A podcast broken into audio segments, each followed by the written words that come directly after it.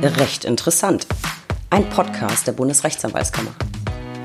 Ich bin Stefanie Bayrich, Pressesprecherin der BRAG und in der heutigen Folge geht es um das Thema Anwalt versus Corona. Ich begrüße Sie alle recht herzlich zur Erstausgabe des Podcasts der Bundesrechtsanwaltskammer. Die erste Folge beschäftigt sich mit Wie könnte es anders sein? Corona. Ein halbes Jahr liegt nun hinter uns und wir blicken zurück und nach vorn in Sachen Anwalt versus Corona. Welche Auswirkungen gab es auf den Kanzleialltag, auf gerichtliche Verfahren oder vielleicht auch ganz privat? Über dieses Thema spreche ich heute mit Herrn Rechtsanwalt Professor Dr. Christoph Knauer. Lieber Herr Professor Knauer, schön, dass Sie da sind und Zeit haben, ein bisschen mit mir zu plaudern. Sehr gerne. Grüß Sie, Frau Bayerich. Ich würde Sie gern ganz kurz vorstellen. Sie sind Honorarprofessor für Wirtschaftsstrafrecht und strafrechtliche Revision an der Ludwig-Maximilians-Uni in München. Sie sind Rechtsanwalt in München und Vorsitzender im Ausschuss STPO der Bundesrechtsanwaltskammer. Wie Sie hören, habe ich mir passend zum heutigen Thema gleich ein bisschen eine belegte Stimme zugelegt, allerdings eher unfreiwillig. Sie können aber ganz beruhigt sein, wie sich's gehört, zum Schutz von Kollegen und Freunden und Familie war ich natürlich sofort beim Corona-Test, ein eher zweifelhaftes Vergnügen, wie ich sagen muss. Aber Gott sei Dank, der Test war negativ und wir sitzen hier ja auch sehr weit entfernt, so dass Sie trotz meiner Sommererkältung ganz unbesorgt sein können. Ich hoffe, Sie selbst sind bisher von solchen Erfahrungen verschont geblieben. Nee, bin ich nicht. Ich bin auch schon durchgetestet, zweimal. Also insofern. Zweimal sogar. Fühlen wir uns jetzt hier alle sicher. Sehr gut. Ich würde gern beruflich einsteigen. Sie sind, wie ich es gesagt habe, nicht nur Professor, sondern auch als Rechtsanwalt tätig. Was ist Ihr Arbeitsschwerpunkt? Welche Verfahren betreuen Sie hauptsächlich? Also es ist, glaube ich, eher umgekehrt. Ich bin Rechtsanwalt und nebenbei Professor. ähm, ich bin inzwischen nahezu ausschließlich im Wirtschafts- und Unternehmensstrafrecht unterwegs, vertrete vor allen Dingen Unternehmen in der Situation eines strafrechtlichen Vorwurfs, aber auch Manager. Und nebenbei mache ich auch das, was ich wissenschaftlich mache, die strafrechtliche Revision, in der Regel zum Bundesgerichtshof, da in allen Arten von Mandaten aber ansonsten hauptsächlich Unternehmens- und Wirtschaftsstrafrecht und dann habe ich noch so ein paar Steckenpferde, Medizinstrafrecht und Verfassungsrecht, soweit es Strafrecht betrifft. Es ist ja ziemlich, ziemlich breit gefächert. Beim Thema Strafrecht fällt mir natürlich sofort die Corona-Umfrage der BRAC ein. Wir hatten, ich glaube, im Mai eine erste Umfrage gestartet zu den Auswirkungen der Krise auf die deutsche Anwaltschaft. Momentan ist Umfrage zwei in den Startlöchern. Und die Ergebnisse haben recht deutlich gezeigt, dass die Strafrechtler sehr stark betroffen waren von der Corona-Krise. War das bei Ihnen auch so? Also auch da schon die typische Juristenantwort Jein. Wir sind eine sehr große Kanzlei und haben alle Gebiete des Strafrechts und einige sind fast vollständig weggeblieben, beispielsweise internationales Strafrecht, Auslieferungsrecht, keiner reist mehr, also gibt es auch keine Verfahren mehr. Auch im allgemeinen Strafrecht waren die Kollegen stark betroffen von Corona. Wir waren in der Spiegelung davon betroffen, in meinem Referat sozusagen, weil die Unternehmen natürlich enormen Kostendruck empfunden haben und deswegen versucht haben, möglichst die anwaltliche Tätigkeit nach unten zu fahren und auch über die Honorare zu diskutieren. Also Antwort ja, wir waren alle betroffen, wobei der Bereich Unternehmensstrafrecht nicht so betroffen war. Ich denke, über die Frage, wie wir dann im Verhältnis zur Justiz betroffen waren, wir noch reden, aber da waren wir natürlich auch alle davon betroffen und die ganze Arbeitsweise war anders. Wir das heißt, wie hat sich Corona genau auf den Kanzleialltag ausgewirkt? Also wir waren in großen Teilen im Homeoffice. Das haben wir jetzt erst in den letzten Wochen wieder geändert. Wir mussten uns da sehr umstellen. Wir haben mehr, ja, mehr als die Hälfte der Anwälte hat im Homeoffice gearbeitet, die andere Hälfte weiterhin in der Kanzlei. Natürlich haben wir Hygienekonzepte erarbeitet, und haben unsere Teams so abgegrenzt, dass sozusagen versucht wurde, das eine Team zu Hause, das andere Team in der Kanzlei, dass wenn irgendein Corona-Fall auftritt, immer nur die eine Hälfte der Kanzlei ausfällt. Insofern war das eine große Auswirkung und ich habe das Gefühl, der Arbeitsalltag hat sich ganz generell massiv geändert. Ob das jemals wieder so wird wie vorher, die typischen Kanzleizeiten äh, sind nicht mehr ganz so. Ich stelle fest, dass die Leute früher gehen. Ah, das Jetzt auch, wo sie wieder da sind. Das ist interessant. Und wie war es so im Umgang mit dem Mandanten? Konnten Sie überhaupt noch Besprechungen abhalten? Wie muss ich mir das vorstellen? Also wir haben ganz viel über auch Videokonferenz und Telefonkonferenzen gemacht. Auch da war am Anfang die Technik ein großer Hindernisgrund. Zum Beispiel die Telefonkonferenzen, das werden Sie wahrscheinlich auch erlebt haben. Zur vollen Stunde brachen diese Telefonkonferenzsysteme alle immer zusammen. Deswegen haben wir jetzt noch in der Kanzlei unseren morgendlichen Call bei dem wir uns alle über alle drei Standorte zusammentun, um zu hören, wer macht was heute um 9.08 Uhr und nicht um 9, ja, weil eben um 9 immer die Anlage zusammengebrochen ist. Wir haben dann Laptops für alle anschaffen müssen in Höchstgeschwindigkeit. Da gab es ein bisschen Lieferzeiten, weil andere auch auf die Idee kamen. Und dann sind so Strafrechtskanzleien ja nicht mit so großen Kanzleisystemen in der Regel ausgestattet. Insofern haben wir gemerkt, wir haben in der Digitalisierung noch nachzuziehen. Ja, ich glaube, die Erfahrung haben ganz viele gemacht. Und das mit den Telefonkonferenzen kann ich auch bestätigen. Ich war eine Zeit lang auch im Homeoffice. Bei uns war äh, die problematische Uhrzeit immer 10 Uhr. Alle haben sich um 10 eingewählt, mhm. deswegen wir um 8.30 Uhr. Da war es noch relativ ruhig, da hatte man noch ganz gute Chancen. Ähm, was würden Sie sagen, wie haben Sie den, den Alltag vor Gericht erlebt? Wie hat sich Corona auf die Verfahren ausgewirkt? Gab es überhaupt noch Verfahren? Also zunächst mal haben die Gerichte zwischen März und Juni 20 nahezu alle Hauptverhandlungstermine ausgesetzt. Das war also entweder die, die Termine abgesetzt, die äh, erst geplant waren und selbst die langen Hauptverhandlungen, da wurde diese Unterbrechungsfrist, die geschaffen worden ist, massiv genützt, so dass wir eigentlich zwischen März und Juni gar nicht äh, verhandelt haben. Es gab dann auch eine Neigung der Staatsanwaltschaften, plötzlich Verfahren durch Einstellungen zu erledigen, die sonst nicht eingestellt würden. Obwohl ich Verteidiger bin und mich über jede Einstellung freue, ist es natürlich gesamtgesellschaftlich ein etwas verwunderliches Gerechtigkeitsbild, wenn Verfahren plötzlich eingestellt werden können, bei, dem, bei denen vorher hartnäckig von der Staatsanwaltschaft gekämpft worden ist. Also da hat sich schon sehr, sehr vieles geändert und ganz grundsätzlich hat sich gezeigt, was für massive Unterschiede es zwischen den einzelnen Gerichten, regional, jeder Vorsitzende ist anders. Es haben sich also sehr, sehr deutliche Unterschiede im Umgang mit den Verfahren gezeigt. Es gab natürlich auch die Richter, die trotz Corona-Angst, das war ja auch in der Presse und wir haben auch einen Fall erlebt, äh, massiv durchgezogen haben, selbst wenn die Mandanten in völliger Panik waren. Also es gab letztlich alles, aber im Grundsatz sind die Verfahren weitgehend äh, abgesetzt worden und wir haben nicht verhandelt zwischen März und Juni. Ja, also wir haben bei der BRAG auch relativ viel Feedback bekommen aus der Kollegenschaft zu den verschiedenen Verfahren, verschiedensten Verfahrensarten. Und da gab es tatsächlich auch einige Beschwerden, dass Kollegen versucht haben, Terminsverlegungen zu erreichen und das einfach abgelehnt wurde. Mhm. Demgegenüber hatten wir auch Beschwerden, dass einfach keine Termine mehr stattfinden. Also ich glaube, es war für alle eine, eine recht unerwartete Ausnahmesituation. Aber was würden Sie sagen, so insgesamt, wie haben sich die Gerichte in der Krise geschlagen? Hat sich beim Verfahrensmanagement ein bisschen was geändert? Hat sich die Kommunikation geändert zwischen Richtern und Anwälten? Also ganz generell kann ich das so nicht feststellen. Da hätte man, glaube ich, auch ein bisschen besser kommunizieren können. Und es gibt wirklich, glaube ich, Luft nach oben für den Umgang mit solchen Situationen. Einzelne haben aber sowohl Staatsanwälte als auch Vorsitzende intensiv telefonisch kommuniziert und dann laufen die Sachen auch besser, weil man letztlich in einem guten Austausch ist. Das ist aber auch immer eine Frage des Rollenverständnisses, ein Thema, das mich schon lange bewegt. Es gibt eben die Justizangehörigen, die die Verteidigung als Gegner empfinden und es gibt die Justizangehörigen, die die Verteidigung als eine notwendige Rolle im System betrachten und mit denen dann auch ganz offen über die Themen kommunizieren. Und das konnte man auch hier erleben.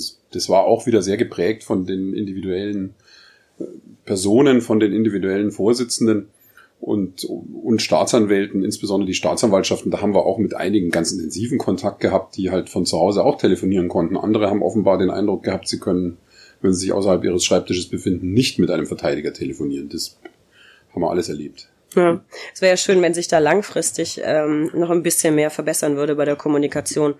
Was würden Sie sagen, welche Schwachstellen hat Corona in unseren Gerichtsverfahren offengelegt? Also ganz klar einen Mangel an Ausstattung der Justiz, den es ja schon lange be zu beklagen gibt, übrigens natürlich auch bei der Bezahlung der Angehörigen der Justiz, denn es ist einfach nicht schön, dass äh, inzwischen Anfänger in Großkanzleien ungefähr so bezahlt werden wie Bundesrichter. Da stimmt ja irgendwas im System nicht kann man sagen, die Großkanzleien zahlen zu viel und die, aber andererseits bekommen die Richter bestimmt zu wenig. Also der Staat hat schon gezeigt, glaube ich, dass die Wertschätzung für die Justiz ein bisschen zu gering ist. Denn äh, wir haben ja nicht mehr so sehr das technische Problem in der, im Strafverfahren, sondern wir haben ja mehr das Thema, dass die Säle groß genug sein müssen, damit man verhandeln kann. Und auch da hat man natürlich Ausstattungsprobleme, Personalprobleme. Allein die Justizwachtmeister haben viel mehr Aufgaben gehabt, das Überwachen der Abstände, das Aufstellen von diesen Trennern und so weiter. Also da glaube ich, hat sich noch deutlicher gezeigt, wie schlecht die Justiz ausgestattet ist. Und nochmal, die regionalen Unterschiede hat man sehr gesehen. Ja, ich höre also von Amtsgerichtssälen, die ausgestattet sind wie Fernsehstudios und sehe Landgerichtssäle, die noch nicht mal irgendwie äh, irgendwelche technischen Möglichkeiten haben. Also gibt es alle Arten, man hat alles gesehen und ich glaube, dass da der Gesetzgeber und die Landesjustizverwaltungen schon mal drauf reagieren müssen und auch der Justiz innerhalb dieses Geldregens, der da über die, das Land kommt mit Corona, man vielleicht auch die Justiz nicht vergessen sollte. Aber sprechen Sie ein ganz spannendes Thema an. Gute Ausstattung bei manchen kleinen Gerichten.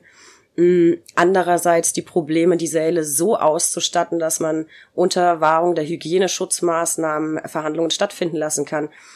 Ähm, Sie haben selbst gesagt, Sie haben ganz viel online abgewickelt, wir bei der BRAG auch. Ganz viele Sitzungen fanden über Videokonferenzen statt, zum Teil internationale Konferenzen.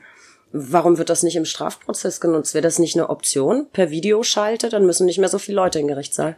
Das mag man zuerst denken, nachdem wir das jetzt uns alle irgendwie dran gewöhnt haben. Ich halte das aber für richtig falsch. Im Strafverfahren geht's um nicht weniger als die Freiheit von Menschen und andererseits um die Suche nach der Wahrheit bei jemandem, der durch eine Straftat jedenfalls potenziell in dem Moment verletzt worden ist. Und dafür kommt es enorm darauf an, welche Persönlichkeiten da sind, Zeugen, Angeklagte. Und das über eine Videokonferenz, also nehmen Sie diese kleinen Bildchen bei Zoom oder was auch immer, das über eine Videokonferenz beurteilen zu wollen, diese Fragen der Aussagepsychologie halte ich für nahezu ausgeschlossen. Das heißt, jedenfalls die strafrechtliche Hauptverhandlung muss ad personam stattfinden. Die weitere Gefahr sehe ich darin, dass die Öffentlichkeit im Strafverfahren noch eine ganz andere Bedeutung hat, als sie in allen anderen Verfahren hat. Die Öffentlichkeit ist dazu da, dem Staat bei der Durchsetzung des staatlichen Strafanspruchs auf die Finger zu schauen und zu beurteilen, ob dabei einerseits dem Wahrheitsanspruch des Staates gerecht wird, andererseits den beschuldigten Rechten gerecht wird. Und solche Verfahren können nicht in Kamera stattfinden. Und wenn wir jetzt mal ehrlich sind, diese Videokonferenzen, da kann man zwar behaupten, dass die Öffentlichkeit äh, irgendwie zugeschaltet wird. Mein äh, Partner in der Kanzlei hatte ein US-Strafverfahren begleitet. Die haben das über Video gemacht und da hat sich die Öffentlichkeit anmelden können, hat sich aber keiner angemeldet. Das heißt, es bleiben letztlich Verfahren, die dann nur zwischen Justiz und Verteidigung und Staatsanwaltschaft stattfinden mit dem Angeklagten und den Zeugen. Ich halte das für ausgeschlossen, dass das Strafverfahren mit seinen Prinzipien der Unmittelbarkeit, Mündlichkeit und Öffentlichkeit in irgendeiner Form der Videokonferenz zugänglich ist. Ja gut, das klingt für mich schon schlüssig. Wobei wir das bei Strafverfahren, die analog stattfinden, natürlich auch manchmal haben dass einfach keine interessierte Öffentlichkeit erscheint. Da ist dann vielleicht ein Gerichtsreporter da, aber die anderen Aspekte, die kann ich durchaus nachvollziehen. Unmittelbarkeit. Der, äh, Entschuldigung, wenn ich so unterbreche, auch der ist der ist die Öffentlichkeit und auch da sehen Sie inzwischen Probleme, selbst wenn Saalöffentlichkeit stattfindet, wenn Sie sehen, wie wenig Reporter aufgrund der Abstandsregelungen noch in die Säle kommen, dann haben wir da ein massives Problem.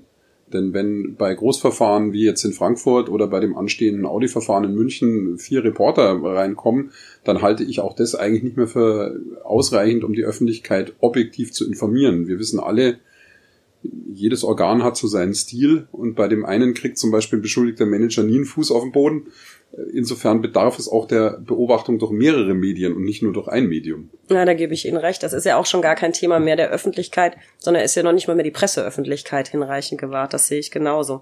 Anderes spannendes Thema. Wie war es in Corona? Gab es überhaupt noch äh, Haftprüfungen? Das stelle ich mir auch relativ schwierig vor. Und bei dem äh, Punkt fällt mir gerade ein, ich habe was Spannendes gelesen. Die BRAC hat ja auch eine Corona-Sonderseite, wo wir tagesaktuell die neuesten Urteile einstellen, die gültigen Landesverordnungen und auch Rückmeldungen aus der Justiz. Und da gab es eine Meldung aus Hamburg, Haftprüfung jetzt per Tablet. Haben Sie das schon mal gemacht? Also ich nicht. Ähm, die Kollegen in der Kanzlei habe ich gefragt, wie es bei Ihnen gewesen ist. Wir haben eine Haftprüfung in einem relativ prominenten Fall, da haben wir sie persönlich gemacht. Auch da ist es sehr schwer. Denn mit den Masken haben Sie eine Schwierigkeit, einen Eindruck haben von einem Ange Eindruck zu haben von einem Angeklagten, die äh, Prüfungssituation, insbesondere bei Eröffnung eines Haftbefehls, da sind Menschen aufgewühlt und da ist es aus meiner Sicht auch besonders wichtig, dass der Ermittlungsrichter einen persönlichen Eindruck hat.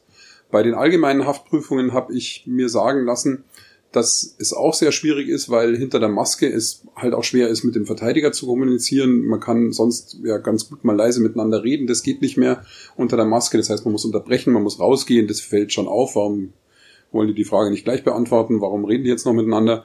All das macht es schwieriger. Ich habe auch gehört, dass es äh, Justizvollzugsanstalten gibt, die dann, wenn der ähm, Betroffene keine Maske tragen will, den in der JVA 14 Tage in Quarantäne stecken. Das heißt, er ist dann voll in Isolationshaft. Auch das eine massive Zumutung, von der ich glaube, dass man da vielleicht flexibler sein müsste. Insofern ist Video dafür vielleicht eine gute Lösung. Es gibt das auch schon vorher. Beispielsweise das Landgericht Traunstein macht für die JVA Bernau schon immer per Video die ähm, äh, Anhörungen.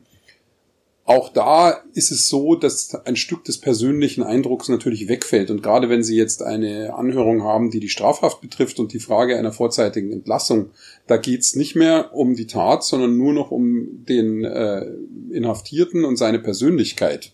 Und die Beurteilung der Persönlichkeit über Video ist halt einfach schwieriger. Und das Risiko, dass da geschauspielert wird, ist noch größer als bei persönlicher Anwesenheit. Insofern glaube ich, dass das schon die Sache erschwert. Ich meine aber, dass man in dem Bereich so konsiliant sein kann und sagen kann, bei guten Videosystemen kann man das schon machen. Ähm, es sollte nicht gerade mit irgendwelchen Altcomputern aus den 90er Jahren stattfinden, wo man nur Gegrissel sieht. Ja, das ist dann vielleicht nicht so gut. Das finde ich immer ganz, ganz spannender Aspekt. Das ist ein Problem in Zeiten von Corona, über das ich noch gar nicht nachgedacht habe, dass die Maske ja nicht nur Gesundheitsschutz ist, äh, sondern vielleicht auch gewisse äh, Beurteilungen erschwert. Was waren sonst so die größten Probleme, würden Sie sagen, mit denen Sie als Strafverteidiger zu kämpfen hatten in der Krise? Also vor allen Dingen die Kommunikation mit den Behörden, die massiv erschwert war. Verfahren sind bei uns immer noch sehr verlangsamt. Wir kriegen in diesen großen Umfangsverfahren teilweise seit Monaten keine Akteneinsicht, weil die dafür zuständigen Polizeibeamten im Homeoffice sind. Die haben überhaupt keine Infrastruktur. Das heißt, Polizeibeamte im Homeoffice funktioniert halt einfach gar nicht. Äh, noch weniger als die Gerichte und Staatsanwaltschaften eine Infrastruktur zu Hause hatten. Teilweise hat man sich ja schnell darum bemüht, teilweise ist das auch nicht gelungen. Unser Job ist persönliche Kommunikation, sei es mit dem Mandanten, sei es mit den Behörden. Und dass das nicht mehr stattgefunden hat, hat die Sache schon erschwert. Im Kanzleialltag fand ich's, der sozusagen, äh, mein Team war das Homeoffice-Team sozusagen. Ich fand es auch sehr schwer, die Leute und Kolleginnen und Kollegen nicht zu sehen. Ähm, wenn auch ich einen entspannten Blick in den Garten hatte die ganze Zeit, ja. Aber äh, also das hat schon alles sehr verändert. Ich glaube auch, ohne wie Friedrich Merz zu klingen, es hat die, das Arbeitsverhalten etwas verändert. Man kann sehr genau sehen, wer diszipliniert auch im Homeoffice ist und wer sich lieber des heimischen Lebens erfreut, sage ich mal vorsichtig. Ja, das, äh, das glaube ich tatsächlich auch. Und ich musste eben so schmunzeln, als sie sagten, ja, Polizei im Homeoffice. Ich glaube, das ist eh, ähnlich schwierig wie Feuerwehr im Homeoffice. Für manche Berufe eignet sich das, glaube ich, einfach nicht. Ich würde jetzt gerne noch einen Blick, jetzt haben wir sehr auf Ihre Anwaltstätigkeit geguckt. Ich würde gerne noch kurz einen Blick aufs Ehrenamt werfen. Ich hatte es erwähnt, Sie sind ja Vorsitzender des Ausschusses Strafprozessrecht der Bundesrechtsanwaltskammer. Und wir beide hatten da tatsächlich mehrfach miteinander zu tun, und zwar beim Thema Krisengesetzgebung. Sie waren ja an mehreren Stellungnahmen maßgeblich beteiligt. Was würden Sie rückblickend sagen zur Krisengesetzgebung? Lief das gut? Was müsste man kritisieren? Was könnte man vielleicht loben? Also ich glaube, man kann dem Gesetzgeber ein vollbefriedigend ausstellen, ein gut bis sehr gut nicht. Jeder Jurist weiß aber, dass vollbefriedigend schon kann ganz, man ganz gut ist. Zunächst mal fand ich am Anfang die schnelle Reaktionsfähigkeit eines sonst langsamen Gesetzesapparats beeindruckend. Also etwa bei uns die Verlängerung der Unterbrechungsfristen, die habe ich verstanden und die war auch zunächst als Reaktion auf die Krise richtig. Wie es so ist in einer Demokratie, die Kompromiss bedeutet, ist es danach schwieriger geworden und verwässert wenn man nochmal das Beispiel nehmen der Unterbrechungsfrist, äh, man, kann, man konnte also dann plötzlich auf um äh, drei Monate und zehn Tage ein Verfahren unterbrechen, was vor dem Hintergrund der Unmittelbarkeit, die das Strafverfahren als Eindruck haben soll. Also der Unmittelbarkeitsgrundsatz bedeutet ja, der Richter soll sich unmittelbar am Stück einen Eindruck machen von der Tat und dem Angeklagten, um dann zu entscheiden. Da sind drei Monate, also ein Vierteljahr Pause, auch schon an der Grenze. Anspruchsvoll, ja. ja dass das Justizministerium äh, dann auf die Idee gekommen ist, äh, dass man nach deren Verständnis die drei Monate einfach nochmal noch mal dranhängen kann, habe ich nicht verstanden, war auch dem Wortlaut aus meiner Sicht nicht zu entnehmen und geht auch nicht. Dann muss wenigstens mit Sicherheit und Masken weiter verhandelt werden. Insofern war das zunächst gut, aber äh, flackerte dann aus. Die Vorstellungen etwa aus Schleswig-Holstein, man könne in allen Verfahren gleich agieren und könne bei allen Videokonferenzen machen, hier halte ich, das habe ich ja vorher deutlich gemacht, für geradezu absurdes Strafverfahren, eignet sich nicht für Videokonferenzen. Und zuletzt, was wirklich nahezu skandalös ist, ist, dass man dann in Corona, in Anführungszeichen, Schnellgesetzen Themen verpackt hat, die mit Corona nichts zu tun haben. Beispiel die Verjährungsfrist bei der Steuerhinterziehung. Da ist der politische Druck wegen Cum-Ex hoch. By the way, für einen Steuerzahler nachvollziehbar, aber für einen Strafverteidiger ist die Hysterisierung bei Cum-Ex langsam nicht mehr nachvollziehbar, obwohl ich immer gesagt habe, Cum-Ex ist strafbar, anders als andere Kollegen, aber da wird es jetzt übertrieben. Und wenn man dann in einem Corona-Gesetz eine solche Entscheidung versteckt, bei der man bei den Verjährungsfristen die Steuerhinterziehung in die Nähe der Tötungsdelikte schiebt, das finde ich eines rechtsstaatlichen Vorgehens nahezu unwürdig. Ja, bemerkenswert fand ich das tatsächlich auch. Gab ja auch einen großen Aufschrei, Deckmantelgesetzgebung ähm, im Rahmen der Krisengesetzgebung. Äh, die Auffassung vertrete ich tatsächlich auch, dass ähm, einer hat mit Krisengesetzgebung gar nichts zu tun und man hatte das Gefühl, da steht schon länger was auf der Agenda und jetzt können wir schnell was auf den Weg bringen und dann packen wir das doch damit rein. Das ist aber vielleicht auch etwas, was man für die Zukunft einfach noch kritisch begleiten muss. Und ich glaube, ganz grundsätzlich muss man jetzt schon, und das ist natürlich auch die Aufgabe der Bundesrechtsanwaltskammer, sehr mahnend darauf achten, dass die Grundprinzipien des Prozesses der Gesetzgebung nicht verschoben werden wir dürfen nicht Krisengesetzgebung und Notstandsgesetzgebung verwechseln. Notstandsgesetzgebung hatten wir schon mal und das war der falsche Weg. Deswegen bin ich sehr froh, dass da jetzt auch deutliche Worte kommen. Da befinden wir uns aber natürlich in einem ganz schwierigen Feld, denn wenn die Worte zu deutlich werden, dann rücken wir uns in die Nähe von Leuten, die sich irgendwie Corona-Gegner nennen, was albern ist. Wir sind ja alle Gegner von Corona. Also von solchen, die auf der Basis von Verschwörungstheorien die das Verhalten des Staates für falsch halten. Und das ist natürlich grundsätzlich nicht richtig. Ich bin überzeugt davon, dass die Politik versucht hat, das Beste zu tun. Da sind aber Fehler passiert. Das passiert halt mal. Das stimme ich hinzu. Ich glaube aber, dass die, die BRAC und auch die Ausschüsse mh, mm, sehr sachlich Kritik und auch Lob, so war es ja nicht, auch ja. Lob vorgebracht hat. Dann halten wir doch fest, Krisengesetzgebung war schnell und es gibt Abzüge in der B-Note. Das ist nur voll befriedigend, ja. Da könnten wir, glaube ich, den, den beruflichen Part ganz gut schließen. Ich bin natürlich naturgemäß sehr neugierig und möchte jetzt auch so ein bisschen in den privaten Bereich ähm, reinhören. Also ganz unfachlich, auch ein Thema, das gerade mit verschiedensten Untertönen durch die Presse geht. Ähm, hat die Krise für Sie persönlich zur B- oder Entschleunigung geführt? Ich weiß nicht, ob die beiden Kategorien passen sie hat jedenfalls bei mir am Anfang in der Arbeit zu mehr Konzentration geführt. Ich hatte schon lange Jahre nicht mehr die Zeit, einen ganzen Tag am Schreibtisch mich auf ein Thema zu konzentrieren. Die Zeit hatte ich wieder. Und das habe ich auch sehr genossen. Das können wir jetzt Entschleunigung nennen, aber es war sehr konzentriertes Arbeiten. Manchmal hatte ich das Gefühl, ich schaffe im Homeoffice mehr als im Büro. Natürlich ist es sozusagen für die Aufgabe, die man als Partner einer größeren Strafrechtskanzlei auch hat, nämlich so, sozusagen die, die Aufgaben in der, in der vorgesetzten Funktion, in der Führungsfunktion schlecht, wenn man da äh, im Homeoffice sitzt und die Leute nicht sieht.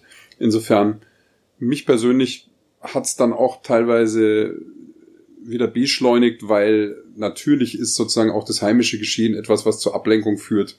Also bis, bis hin zu Kindern, die durch Videokonferenzen mit DAX-Vorständen laufen und solche Dinge, das ist mir auch alles passiert. Aber das ist ja irgendwie auch nett. Also insofern war es auch da ein gemischtes Fazit. Einerseits konzentrierteres Arbeiten mit starken Defiziten. Hat's mich entschleunigt? Ich glaube nicht. Vielleicht dann eher äh, fokussiert. Ja. Vielleicht trifft's das eher. Und hat sich die Situation für Sie jetzt insgesamt ein bisschen beruhigt? Ist ein bisschen Normalität wieder eingekehrt? Ich habe das Gefühl, es geht ja gerade wieder los. Ähm, wenn Sie, also ich fahre aus dem Umland, Umland in das Münchner Stadtgebiet rein und da war plötzlich gestern kein Verkehr mehr. Ja, also das daran sehen Sie in München gehen ja die Zahlen gerade hoch, dass die Dinge sich gerade wieder rückwärts verändern, so dass ich sicher bin, es ist noch nicht vorbei. Und was ich auch noch interessant fand an der Krise, sie lernen Menschen in ihrem Umfeld, ob Freunde oder Kollegen, im Umgang mit der Krise besser kennen. Es gibt diejenigen, die sich nur für sich interessieren und die, äh, jetzt formuliere ich es bayerisch, Entschuldigung, ums Verrecken keine Maske aufziehen, egal wie oder was, und es mit der Handhygiene und sonst wie auch nicht so ernst nehmen. Und es gibt natürlich andererseits die Gesundheitshysteriker, die sich überhaupt nicht mehr vor die Tür trauen. Also man erlebt glaube ich, auch in dieser Krise die Menschen noch intensiver, wie sie sind. Und das war enorm spannend. Also ich habe mein Umfeld, ohne dass ich das jetzt ausführen kann, schon unterschiedlich oder, oder neu kennengelernt an manchen Punkten. Das kann ich bestätigen. Ich finde immer, dass so eine Ausnahmesituation sowohl das Beste als auch das Schlechteste ja, äh, zu, zu Tage fördert. Äh, weil Sie gerade, ähm, fällt mir gerade an, weil Sie gerade die Maske ansprechen, hat sich für Sie dauerhaft was verändert? Gibt es die Dinge, die Sie jetzt und auch in Zukunft anders handhaben werden? als vor Corona. Das fällt mir deswegen ein, weil Sie eben das Stichwort Maske lieferten. Das ist das, was ich mitnehmen werde. Ich würde sagen, Corona hat mein Bewusstsein nochmal geschärft, was Rücksichtnahme auf mich selbst und auf andere angeht. Und ich bin eben auch gezwungen, mit der U-Bahn zur Arbeit zu fahren. Und ich werde in der nächsten Grippewelle die Maske beibehalten in der U-Bahn. Ich glaube, das ist was, das hätte man sich aus anderen Ländern schon ein bisschen früher abgucken können. Gibt es da irgendwas, was Sie für sich beibehalten werden? Also ich musste die letzten Jahre immer schon sehr vorsichtig sein, weil ich äh, bei mir privat einen Hochrisikofall in meiner Familie habe und deswegen muss ich da sowieso aufpassen. Aber ich bin natürlich froh, dass das jetzt normaler geworden ist Trotzdem kann ich Ihnen sagen, dass es bei manchen immer noch Verwunderung auslöst, wenn sie eben in Bereichen, wo die Leute keine Masken tragen, weil es Nahumfeld ist, ich streng Maske trage. Das heißt, ich glaube, dass es gut ist, dass sich das so verändert hat. Eigentlich würde ich jetzt, wenn Sie nicht vor sich hinschniefen würden, den Satz sagen, haben Sie eigentlich gemerkt, wie viel weniger Erkältungskrankheiten da sind? Das ist nämlich so. Also man sieht daran schon, wie sehr das hilft. Und deswegen glaube ich, dass es gut ist, wenn wir uns, wie es ja in Asien nicht unüblich ist, daran gewöhnen, dass wir halt nicht mehr so viel die Hände schütteln und dass wir mehr Maske tragen. Ich weiß, dass das manche unerträglich finden und die finden, dass diese selbst der Handschlag als körperliche Berührung ein Menschenrecht ist. Das sehe ich nicht so. Also ist vielleicht auch mein Menschenrecht, nicht jedem die Hand zu schütteln. Das kann man so oder so sehen. Da stimme ich, da stimme ich Ihnen zu. Ich sehe das tatsächlich ganz ähnlich. Ich glaube, das war ein ganz schöner Schlusspunkt. Und jetzt komme ich zu meiner persönlichen Lieblingskategorie, die drei Ls. Der Buchstabe L kann für so vieles stehen. Lieblingsmenschen, Lieblingsbücher, Lieblingsgetränke. Und ich hätte auch von Ihnen, Herr Professor Knauer, sehr gerne drei Lieblings-Ls. Das erste, was ist Ihr Lieblingsurteil?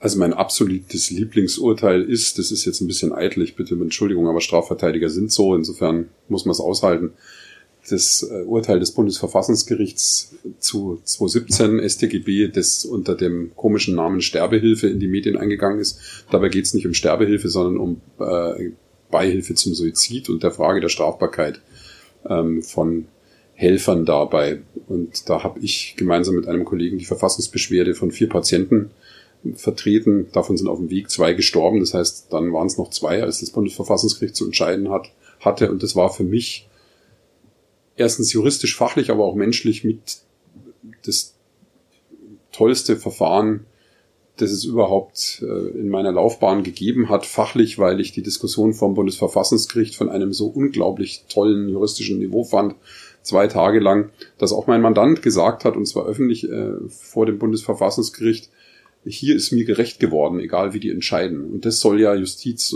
eigentlich erreichen. Und das fand ich allein schon toll, dass das Bundesverfassungsgericht dann noch unserer Verfassungsbeschwerde gefolgt ist und eine Strafrechtsnorm für nichtig erklärt hat, ist natürlich grandios.